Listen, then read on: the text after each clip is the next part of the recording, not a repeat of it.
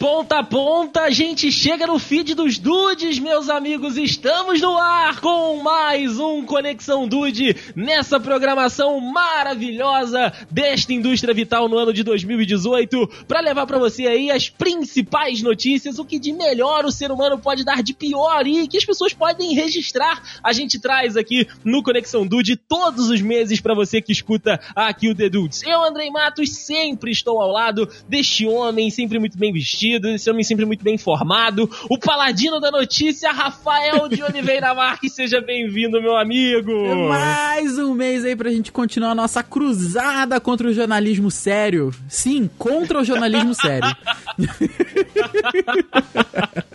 ai, ai, rapaz. Te falar que hoje eu estou aqui apenas usando um boxer e um chinelo rider, hein? Que isso, que homem! Eu tô, tô aproveitando que agora estamos no auge aqui, já em maio, no auge do, do outono, que tá começando a ficar frio, eu tô querendo sentir aquele friozinho de novo, que senti falta, hein? É, não, sentimos falta, estávamos ansiosos para que ele chegasse e devagarinho o menino frio tá abraçando a gente, né, meu amigo Rafa? Então, mas é por isso que eu estou até sem camisa, para ele abraçar de jeito. Ah, que delícia, cara! É Adoro. isso que a gente quer. É isso que a gente veio buscar mesmo. É isso que a gente veio buscar, cara. Olha, eu estou com com uma roupa, né, um tanto quanto inusitada para esse Conexão Dude, mas que eu gostaria de dizer que vai fazer aí, vai fazer aí sentido já com a minha primeira notícia, meu amigo Rafael. Opa, mas que, que jornalista dinâmico. Não é, rapaz? Eu estou com, né, aquela roupa que é um, um macacão, só que completo, uma roupa só. Aham. Uhum. Ele, ele, assim, ele é cinza e aqui na barriguinha é vermelho. Tá tipo um Teletubbies? Tipo um Teletubbies, tá okay. escrito alimente o bebê. Ali... O bebê, no caso, é você então, né? É, sou eu, no caso. Adorei. Eu quero saber onde você comprou pra eu mandar fazer um pra mim. Ah, eu vou te passar o alfaiate, meu amigo Rafael. Manda, manda, vem que tem. É isso aí. Então, nessas roupas bacanas, sempre muito bem vestidos e muito bem informados, a gente aqui acerta os nossos roteiros, ajeita o TP ali, porque tá na hora de começar o quê, Rafa? Mais um Conexão. É isso aí.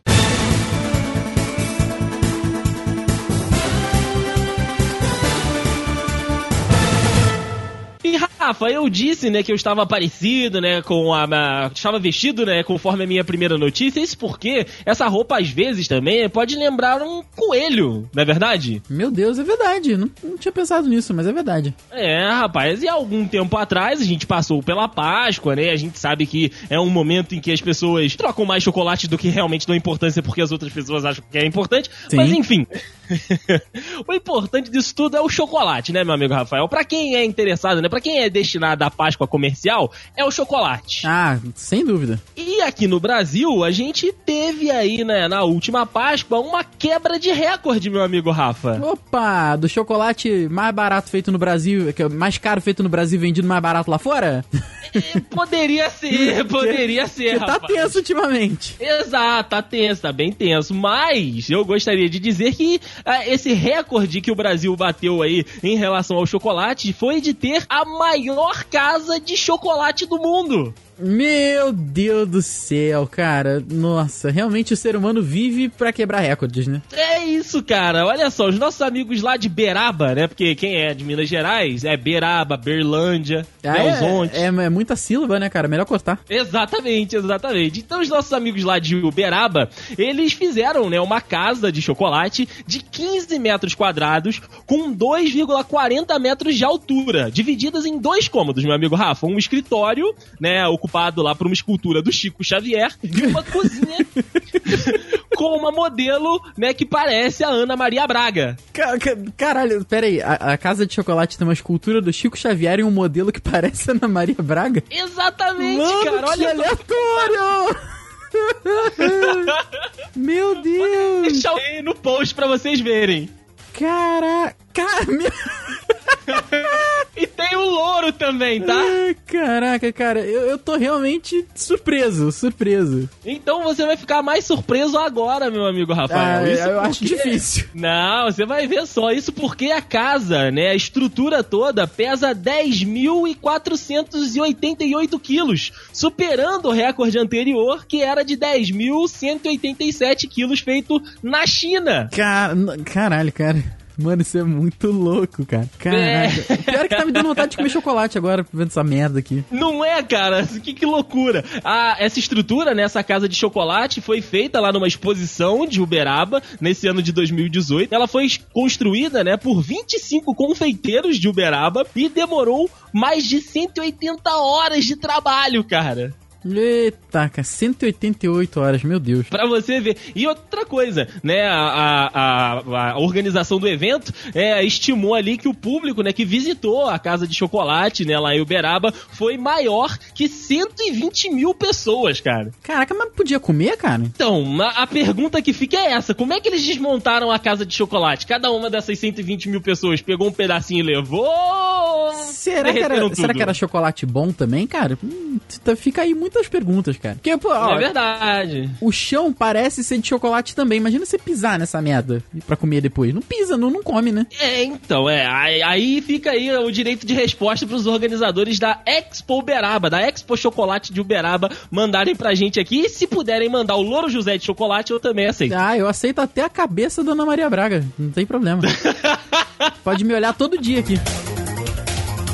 Rapaz, eu já tô. Olha, o mês de maio, que eu tô ficando mais velho, tô ficando puto, tô no inferno astral. Eu já tô chegando Olha com. Olha você! Tô chegando com os dois pés na porta, já vou chegar com uma notícia da mãe Rusca. Olha você, trazendo a mãe Rusca de volta ao Conexão. Já... Ah, agora eu tô, tô, tô brabo. Mas aqui, ó, pra, pra, pra compensar com a minha brabeza, rapaz, é uma notícia hum. em que a hum. mãe Rusca jamais. A mãe Rusca jamais nos decepciona, mas ela vive nos surpreendendo, certo? Certo. Então, não sei se você sabe, Deison, ou os dudes que estão aí nos ouvindo, mas na, na, nos Estados Estados Unidos tem a Amazon tem um serviço de delivery que é feito por drone e a sua compra chega em até 4 horas, dependendo de onde você mora, do que você vai comprar e quanto você vai pagar no frete. Uhum. Na Rússia quiseram fazer a mesma coisa, né? Justo. É, por que não? O problema é que a Rússia é um pouquinho maior que os Estados Unidos, né? Mas ok. Só um golinho. Só um golinho. Aí lá na cidade siberiana de Ulan, Ulan Ude, olha aí, adorei o nome. Fantástico. Os Ulan Udenses, lá os, os, os Correios de Ulan Ude, eles cobram... Ulan Ude, Hollywood, será? Não, né? Será? Não sei, me, me deu estalo aqui agora, hein? Não, não sei. Mas os uhum. Correios ruscos compraram alguns drones lá para fazer a mesma coisa, para fazer entregas até, rapaz. E, e aqui, como o russo, rusco tem mania de grandeza, eles queriam entregas em outras cidades. Olha isso, cara. Olha isso. Nossa! Pois é. Aí eles, pô, um drone gigantesco, cara. Aí botaram o pacotinho no drone, subiram com o drone, Aí o drone subiu, porra, voando, a galera lá em volta filmando, tirando foto, aí o drone perdeu a altura, bateu no prédio e quebrou. Tá merda. Meu Deus do céu, cara. Há quem diga que o drone cometeu suicídio por conta do frio, há quem diga que o drone já levantou bêbado de vodka, e a, a, a, a as, né, cara, as especulações tem tudo aí. É, cara, olha, vindo da Rusca, Rafael, eu não duvido nada que esse drone devia estar levando uma garrafa de vodka e aí, com a, com, ali com o cheiro exalado, ele perdeu o rumo. Ele tentou, tentou, tentou, mas não deu, rapaz. O vídeo vai estar aí no link no post, que é um vídeo fantástico. O vídeo é realmente muito bom. Mas você vai, você vai poder ver aí melhor que realmente eles tentaram a cara de decepção do, do pessoal. Não, não engana, sabe? O pessoal queria um algo a mais, mas não deu. Não é, não é assim, não dá pra ganhar todas.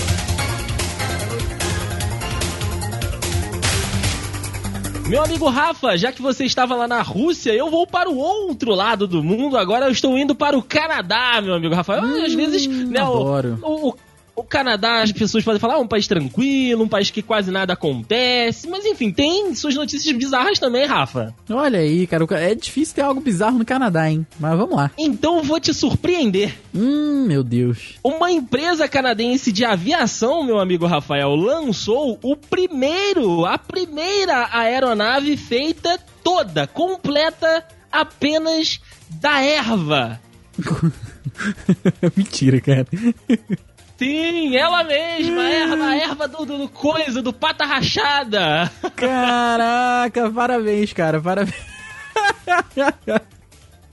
É, rapaz. O nome dessa empresa é a Emperor Earth, né? E eles provaram, né, que os limites, eles podem ser excedidos, meu amigo Rafael. Ah, sempre, sempre. Olha que nem foi no Brasil, hein? Exatamente. Poderia ser no Brasil, mas vejam, é no Canadá. A empresa, né, ela lançou aí nesse ano um avião, né, uma criação de um avião todo feito de maconha. Todas as peças do avião têm uma porcentagem de maconha na sua composição. Caraca, cara. Será que eh, cai no mesmo dilema lá da casa, né? Será que depois galera usou o avião? Como é que foi? É, então, olha só. Eles dizem, Rafa, que apesar de ser uma erva, né? Apesar de ser uma folhinha ali, mas que prensada, né? E devidamente misturada aí com ó, outras, é, outras composições, a maconha é resistente e flexível. Inclusive, chega a ser a 10 vezes mais forte que o aço, cara. Caralho! Pra você ver a loucura. Meu Deus do céu! É, é, cara, bizarro, velho. Olha só. Eles, além disso tudo, né, disseram que o avião é sustentável, não agride o meio ambiente e para a produção né, dessas peças é apenas necessário água e uma prensa. E essas características são o suficiente para a criação de um avião de 11 metros de envergadura que consegue transportar quatro pessoas ao mesmo tempo. Caraca, cara, meu Deus do céu. Fora que assim, cara, eu acho que os cintos são feitos de, de cedo, hein? Eu acho. Olha, e eu gostaria muito mesmo, meu amigo Rafa, que a primeira viagem desse avião tivesse sido pra Jamaica, cara. Destino certo, né, cara? Puta, ia ser sensacional. Adorei. Rapaz, ultimamente eu tô. Eu tô. Eu tô muito policial aqui nesse. nesse eu, tô, eu realmente levei a, a alcunha de paladino da, da, da notícia a sério, hein? Sim. Temos trazido aqui altas notícias aí do mais alto garbo, elegância e comprometimento com os dudes sobre a polícia mundial. E hoje. Olha aí, Brasil! Gostou, né? Hoje não podia ser diferente, rapaz. Mas hoje aqui a notícia ela não tem nada a ver com presos, ela não tem nada a ver com procurados, não tem nada a ver com contratações da polícia, ela tem a ver com, a, com os policiais em si e, obviamente, o país onde tem os bichos mais estranhos do mundo, a Austrália. Ah, o jardim perdido de Deus. É verdade. A polícia do estado australiano de New South Wales proibiu, sem mais nem menos, sem nenhuma explicação, os seus agentes de comerem donuts. Hum. Você consegue imaginar um policial sem comer donuts? Cara, no Brasil é aquela rosquinha Mabel, mas é, não consigo. É. No, no, Brasil é que, é que a gente já tem toda aquela, aquela. Eu acho que isso foi muito difundido pelos Simpsons, lá o chefe Wiggle Sim. e tal, né? Com, com, aquelas rosquinhas. Mas agora os policiais não podem mais comer rosquinhas em horário de trabalho, ou quando tiverem com a viatura, nem com, com a viatura, ou com o uniforme. Sabe por quê? Você sabe por quê? Hum, Porque eles não. não sei, me conta. Eles não querem sujeira dentro do carro. Eles querem uma equipe mais alinhada com os hábitos saudáveis de vida, cuja a rosquinha não compartilha dessa, dessa salubridade do, do, do, do de comida. E além disso, meu querido, gostou, né? Gostou. Eu nem sei se tá certo, mas eu achei bonito e eu usei. além do. Rosquinhas salubres, né? Por que não? É, por que não? Além do mais, rapaz, eles querem combater o estereótipo mundial de que policiais comem rosquinhos. Olha aí, Brasil, tá certo. Olha, rapaz, eu, eu, vou te falar que, olha só, eu achei estranho aqui. De qualquer maneira, rapaz, de qualquer maneira, é uma tradição tão forte que aí a, os estudos datam de que de 1940, né, que os policiais comiam rosquinhas lá no mundo inteiro, principalmente nos Estados Unidos. Um inspetor lá da polícia australiana disse que a polícia recebeu bem aí a proibição. Eu, eu não sei muito bem com quem ele entrevistou aí não, hein. É, é, qual foi essa fonte? Pois é, porque não tem como, né, cara? Não tem como. Meu amigo Rafa indo pra Arábia Saudita, né? Saindo lá do Canadá e indo dar uma voltinha ali na Arábia Saudita, eu vou trazer uma notícia que interessa aos casais. Ah. É o seguinte, você, né, meu amigo Rafa, aqui está namorando, né? Tem aí o seu relacionamento muito bem estruturado, inclusive. Eu vou te fazer uma pergunta. Você dá aquela espiadinha no celular da sua digníssima ou ela dá aquela espiadinha no seu celular? Não, cara, nunca aconteceu. Assim, espiadinha nunca aconteceu. Aconteceu, tipo, às vezes a gente tá deitado assim, ah, vê o horário do cinema aí, o meu celular tá carregando, dela tá ali. Eu já pego, abro, vejo coisa e. Entendeu? Às vezes eu vou entregar, uhum. ela fala assim: não, não, vê aí, vê aí. Então não tem sim, nada de. Sim. É, não, mas de espiar assim nunca aconteceu, não. A confiança tá em dia, então, né? Sim, sim, sim. Então, tem gente, né? A gente sabe que existem namorados e namoradas que são um pouco mais ciumentos e tal, e alguns namorados e namoradas dão aí margem para isso acontecer, né, cara? Ah, isso é verdade, infelizmente. É verdade, olha só. Mas, né, o, o, Ministério da Informação da Arábia Saudita decidiu que essa espiadinha, às vezes sem o consentimento do cônjuge, vai gerar uma multa lá no país, cara. Olha aí, rapaz. Parada pode ficar caro. O negócio é o seguinte: eles divulgaram, né, no último mês, que o cônjuge que se sentir prejudicado, né, ou então que pegar o, o outro olhando, né, espionando ali o smartphone, pode fazer a denúncia e que isso vai ser implicado uma multa para quem estiver sendo denunciado. Caraca, será que. Cara, imagina, você na polícia denunciar seu namorado ou sua namorada, que loucura. Uma loucura, né, cara? Então, assim, é, o Ministério afirmou, né, de acordo com as notícias que saíram, as pessoas que forem flagradas espionando o telefone do marido, da esposa, do namorado ou da namorada, poderão ser multados em 500 mil reals, que, né, aproximadamente aí 440 mil reais, cara. O, o, 440 mil reais. O quê? É, é essa cifra aí, garoto. 440 mil reais aproximadamente. Puta que me pariu. Nossa senhora, isso vai, isso dá, isso dá uma margem Puta, cara. Nossa, é. caralho. No, cara, eu, eu tô. Nossa, eu tô sem palavras. É isso aí, cara. Então, assim, é, né, segundo uma rede de TV lá da, da Arábia Saudita, né, essas medidas são aplicadas para evitar que as outras pessoas compartilhem dados do, dos cônjuges ou então investiguem dados de outros e acabem pegando dados bancários. Mas, como você disse, abre uma margem, abre um precedente que, olha, meu amigo é, rapaz, ainda bem que, que a gente não mora lá, né? Porque puta merda. Exatamente. Então, assim, vamos continuar aqui com as nossas Thaíses, que tá ótimo. É né? mesmo, é verdade, que aí não dá problema. Então, porque eu não teria dinheiro para pagar uma multa dessa nem ferrando. Uh, já, jamais. Pensa, como você falou aí, você deu uma notícia de casais, mas aí que não retrata um lado tão bonito do amor, eu tô aqui pra, pra balancear isso daí. Olha você! Eu tô aqui pra falar de um caso da talvez a coisa mais fofa que você ouça, é, pelo menos hoje.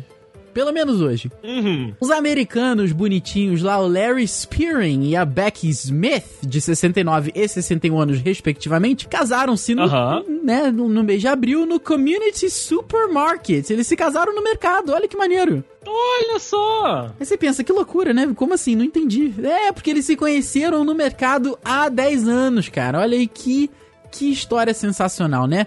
A, Beck disse que ela estava saindo do trabalho, entrou no mercado, aí quando o Larry chegou, entregou um pedaço de papel com o seu número de telefone. Olha que, que garoto, hein? Ele foi respeitoso, chegou, bate, conversou aqui, ó, tá aqui, ó, pra você. Vamos conversar depois? Vamos.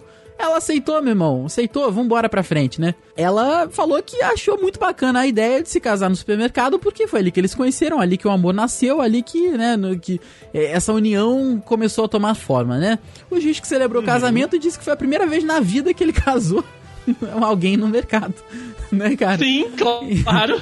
E, e o dono do mercado ficou foi feliz da vida, rapaz. Você vê aqui a a fotinha, a, a felicidade deles dois, cara. É realmente você vê que eles estão felizes no que eles estão fazendo. Muito bacana, cara. Fica aí o, o, o, desejo de felicidade pro, pros dois pombinhos aí, que, né, se qualquer coisa, o alpiste já tá no próprio mercado. É, não, isso que eu ia falar agora, cara. Depois do casamento ali, é assumir o, o carrinho e só fazer as compras. É verdade, cara, porque assim, a, acho que a lista de casamento já fica dentro do mercado mesmo, né? É, não, ainda se for aqueles supermercados grandes, dá para comprar tudo ali, eletrodoméstico, móvel. Nossa. Nossa, aí coitado dos convidados, hein? Não vou ter nem desculpa.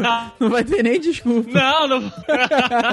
Essa sua notícia, meu amigo Rafael, me lembrou uma outra ah. de um gloriosíssimo, de, de, do nosso gloriosíssimo Bruno Cortez. Ah, esse daí casou foi no Habibs, né? Já mandou a esfirra pra dentro. É, cara, me lembrou esses casamentos inusitados, me lembrou aí do gloriosíssimo Bruno Cortez. Inclusive, um abraço pro campeoníssimo. Grande abraço, Bruno Cortez aí, um, um, Meu Deus do céu, Bruno Cortez. É, cara, eu lembro que na época ele falou que ele ia falar, eu sou um cara humilde, não é porque eu tô ganhando dinheirinho a mais aqui que eu vou deixar de ser humilde. Realmente, o cara tirou, foi é, a onda. Exatamente.